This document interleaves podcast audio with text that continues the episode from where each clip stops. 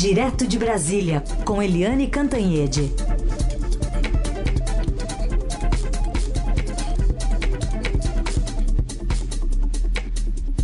Oi, Eliane, bom dia.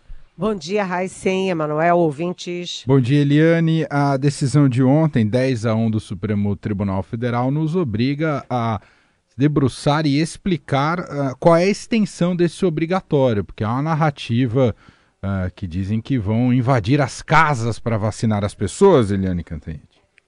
É, pois é. Eu ontem mandei um torpedo, é, um torpedo, um zap para um ministro do Supremo no meio do, do julgamento, dizendo o seguinte: ministro, o senhor pode, por favor, me explicar essa, essa, é, esse confronto de termos aqui? Como é que alguma coisa é obrigatória, mas não é forçada. Eu não consegui entender isso é, do ponto de vista de língua portuguesa, nem de efeito. Aí ele riu muito e me ligou, e me ligou rindo e dizendo: Olha, é, é simples, é, é fazer aquilo que o presidente do Supremo, Luiz Fux, falou. A vacina é obrigatória sim, Desde 1975, o Plano Nacional de Imunização diz que a vacina é obrigatória, é um dever de todos, né? Um dever de todos, porque é, se é, um diz que não vai se vacinar, o outro outro, você corta a corrente que evita, que é, guerreia contra o vírus. Ou seja, você mantém o vírus circulando. Então, e aí ele falou, é, como disse o Luiz Fux, ninguém vai agarrar ninguém pelos cabelos e obrigar a vacinar. Foi a expressão do Fux. A expressão do Procurador-Geral da República, o Augusto Arias, é de que não vai ter condução coercitiva, não vai chegar a polícia na sua casa agarrar o cidadão para vacinar. Por exemplo, a polícia não vai chegar no Palácio da Alvorada, agarrar o cidadão Jair Bolsonaro e obrigá-lo a ser um bom cidadão se vacinando. Isso não vai ter, mas é obrigatória no sentido de que quem não se vacinar vai saber que estará sujeito a, a, consequências e consequências que podem incomodar muito a vida dele. Essas consequências, segundo a decisão do próprio Supremo Tribunal Federal, abrangem setor público, setor privado, estados, municípios e União. Eu vou dar um exemplo. Uma repartição, um, um, órgão público, uma empresa pública pode determinar que só trabalha lá quem tiver vacina. Quem não tiver vacina não pode trabalhar lá. É, uma companhia aérea pode determinar, olha, você só viaja nos meus aviões se você tiver a comprovação da vacina, senão você não viaja porque você vai estar colocando em risco os outros passageiros. Enfim, a escola pode determinar que quem estuda naquela história, escola é filho de gente que foi vacinado. Você tem uma série de é, restrições e de sanções para quem se recusar a tomar a vacina. Aí eu lembro que, por exemplo, há muitos anos atrás, em 1999, há quanto tempo tem isso? Eu fui fazer a primeira entrevista exclusiva do Hugo Chávez na Venezuela é, depois da eleição dele, a primeira eleição dele para presidente da Venezuela, e não pude embarcar. Por quê? Porque eu cheguei lá e hum, no aeroporto e não tinha a vacina de febre amarela. Então, foi uma confusão danada e eu tenho, ah, portanto, a vacina de febre amarela, não só porque eu me previno, porque eu sou a favor da vacina e porque eu não sou medieval, mas também porque é, se eu fosse medieval, eu teria que é, saber que há vários lugares do mundo só te aceitam lá se você tiver a vacina da febre amarela. Então, esse tipo de sanção vai servir como uh, o ministro me falou, aspas, indutor da vacinação não é exatamente no laço, na vara, como se diz no Supremo, né, na linguagem do Supremo, ninguém vai ser conduzido à vara para se vacinar, mas quem não se vacinar sabe que pode é, ter dificuldades numa série de áreas. Você pode, por exemplo, ser impedido a ir ao cinema. Chega lá no cinema, isso é tudo hipótese, tá, gente? São hipóteses. O Supremo apenas deu é, garantias, deu autorização para que órgãos públicos, privados de todas as unidades da federação, e, enfim, estados, municípios e União, tomem providências contra aqueles que querem, preferem botar em risco a sua vida e botar em risco a vida das pessoas e preferem que o vírus continue circulando. Agora, ontem, Eliane, só, ainda dentro desse tema, o, Bolsonaro tentou aplicar um pouquinho da tática do terror e disse que governadores poderão é, decretar prisão domiciliar para as pessoas. Aí ele passou do ponto, né, Eliane? Quem falou isso? O Bolsonaro na live dele de ontem à noite. Bem, o Bolsonaro sempre passa do ponto, né? É, ele, ele é especialista em passar do ponto. Então, o que que ele disse, né? Ele, ele fala tanta coisa, né? É, ele disse que a decisão do Supremo é inócua porque não vai ter mesmo vacina para todo mundo, né? É, é, é, é, inacreditável, né? E aí a gente lembra que o presidente é, levou o Zé Gotinha, o presidente fez aquela solenidade lá no, no Palácio do Planalto. O presidente leu um texto todo dizendo: olha, esses exageros, foi buscando o bem comum e tal. Ele estava todo é, Jairzinho, paz e amor. Mas aquilo era porque o texto era escrito porque era festa e ele adora festa, ele fica sempre muito confortável em festa, mas quando sai dali e cai na realidade, o Jair Bolsonaro não é paz e amor, e a realidade do Bolsonaro é uma realidade paralela. Então, ele continua guerreando contra a vacina, assim como guerreou contra o isolamento social, contra a máscara, contra tudo. Né? Eu não sei como é que ele não come começou a brigar contra o sabonete né? O sabonete, o álcool gel. Então, o presidente, assim como guerreou contra tudo, né? Quando a única vacina era o isolamento social, ele guerreou contra a única vacina. E agora, quando você tem a vacina real, em vários pontos é, do planeta, e inclusive já com populações sendo vacinadas no mundo desenvolvido, Estados Unidos, Canadá, é, Inglaterra, agora no dia 27, ou seja, ainda em dezembro, os, é, aliás, antes do Natal, acho que está previsto, os 27 países da União Europeia já vão começar a se vacinar. Todas essas populações vão estar mais tranquilas, com possibilidade de se, se abraçar, de voltar às suas atividades, de recuperar suas economias. E a gente aqui no Brasil está numa discussão medieval se é para tomar ou não tomar a vacina. E o presidente Bolsonaro insiste naquela posição dele. Eu não tomo a vacina e ponto final. Ou seja, é, é, é inacreditável. E ele chama de imbecis exatamente quem exige responsabilidade pública do presidente da República e que é, exige que o presidente da República não trabalhe, não faça campanha contra a vacinação. Então, presidente, eu sou uma perfeita imbecil porque eu acho que presidente da República tem que trabalhar e fazer campanha a favor da vida e a favor das vacinas. É, ele fez essa referência aí porque ele fez a citação, né, Helena, de que ele já tem os anticorpos, então não precisa tomar vacina. Mas não é isso que os especialistas dizem. Né? Não sabem nem por quanto tempo duram esses anticorpos, né? Exatamente. A ciência ainda está estudando um vírus que é muito novo. Gente, esse vírus é muito novo. É, todo mundo é, foi, foi é, os cientistas todos do mundo se debruçaram sobre isso, porque toda hora o vírus passa uma rasteira toda hora o vírus é, tem uma informação nova sobre o vírus.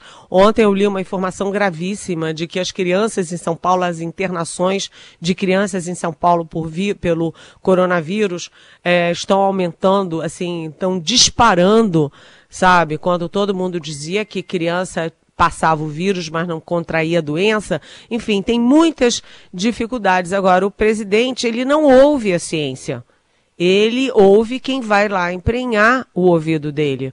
Então, se alguém disse que iam ser só 2.500 mortos, ele acreditou e não acreditou no ministro da Saúde dele próprio, que dizia: presidente, se o senhor não tomar as providências, no pior cenário, nós vamos chegar a 180 mil mortos 180 mil mortos em dezembro. Pois é, o Brasil já está em 185 mil e podendo chegar a 2 mil mortos em 2020, porque ontem nós ultrapassamos a macabra barreira de mais de mil mortos por dia. Nós voltamos no tempo porque as pessoas pararam de se de se cuidar, pararam de fazer isolamento, passaram novamente a seguir Jair Bolsonaro. Enfim, é de uma gravidade enorme e eu sempre peço mil desculpas a você, nosso ouvinte, que está sempre aqui toda manhã com a gente, pelo, pelo grau de indignação, pelo tom, mas é porque é muito preocupante tudo isso. A gente chegando no Natal e no Ano Novo com o presidente guerreando contra a vacina. E sabendo que o Brasil está chegando atrasado na vacina, chegando atrasado e com o presidente desestimulando as pessoas a se vacinarem.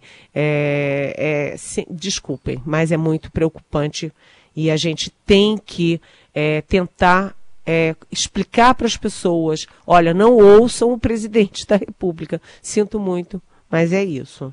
Eliane, queria te ouvir sobre o voto divergente, que dessa vez não foi do Marco Aurélio Melo, foi do Cássio Nunes Marques. Eliane. É, todo mundo sabe quem é o ministro Cássio Nunes Marques.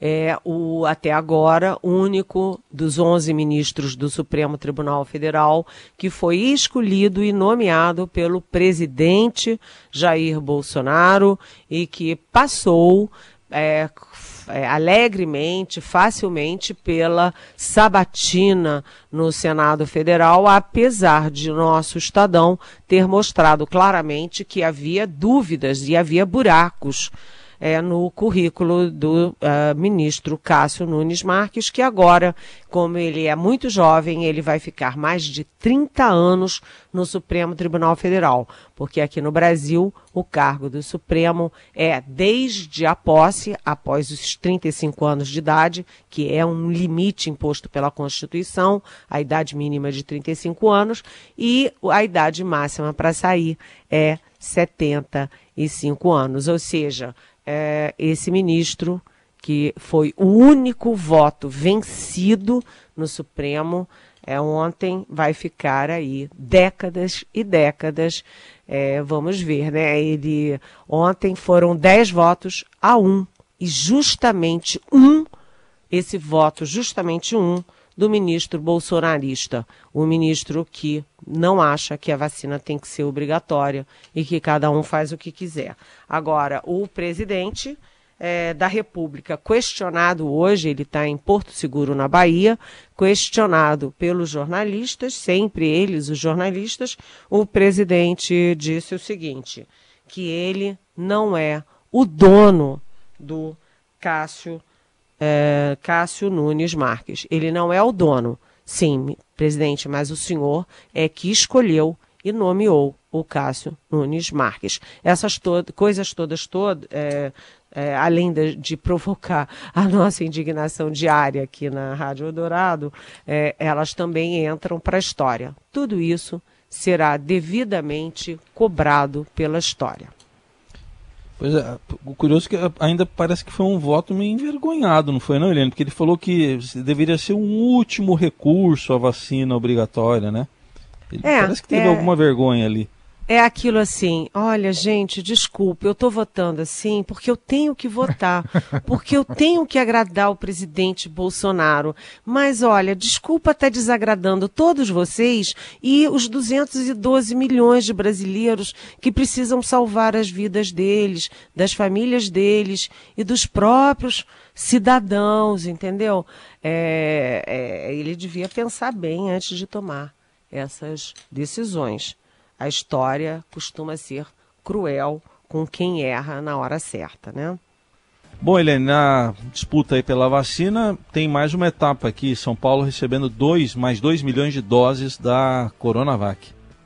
É, exatamente. É, enquanto está essa guerra do presidente Bolsonaro contra as vacinas, o João Dória tenta tirar proveito político também dessas coisas todas. Lá está ele no aeroporto, esperando as 2 milhões de doses de, da Coronavac, que, aliás, o presidente Bolsonaro chama de vacina da China, da vacina é, do Dória e tal, e hoje o próprio governador Dória chamou de vacina do Butantan. Por quê? Porque a vacina é efetivamente do Butantan, né? A vacina está sendo feita, está sendo preparada no Butantan, que é um dos maiores produtores de vacina do da América Latina, é um orgulho do Brasil, enfim. É, e o, vários prefeitos, vários governadores, aliás, eu acho que, acho não, centenas e centenas, muitas centenas é, de prefeitos já estão em contato com o governo de São Paulo, com o Butantan, para é, negociar a vacina Coronavac, porque vai que o plano nacional não dê certo, vá que tem algum problema, nenhum governador, nenhum prefeito com o mínimo de responsabilidade quer assumir o ônus de não se precaver e de não preparar um plano B para cuidar das suas populações. Então, é, é importante é, essas coisas todas, esse debate todo, inclusive para as pessoas pararem com isso que eu vejo, até na família você de vez em quando vê daqui, dali, é, e essa vacina, e tomar vacina, será que não é perigoso? Ah, não vou tomar vacina, e vacina da China. Gente, que negócio é esse?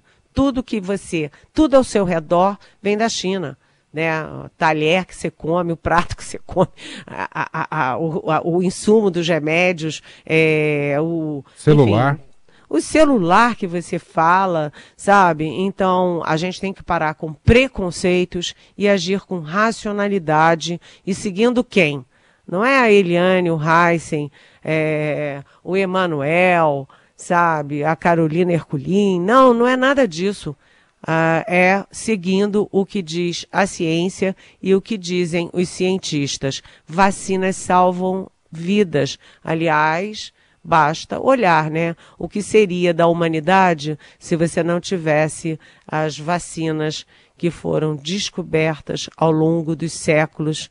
A, a, a humanidade seria totalmente outra. A, as vacinas salvam não apenas pessoas, mas salvam a própria humanidade. Então, gente, é, aqui nesse finalzinho de ano, eu deixo um apelo para vocês: vamos nos vacinar, vamos acreditar na nossa ciência, vamos parar com esse negócio de ideologia. A vacina não é de direita nem de esquerda, sabe? Não tem negócio de geopolítica da China contra os Estados Unidos, contra não sei quem.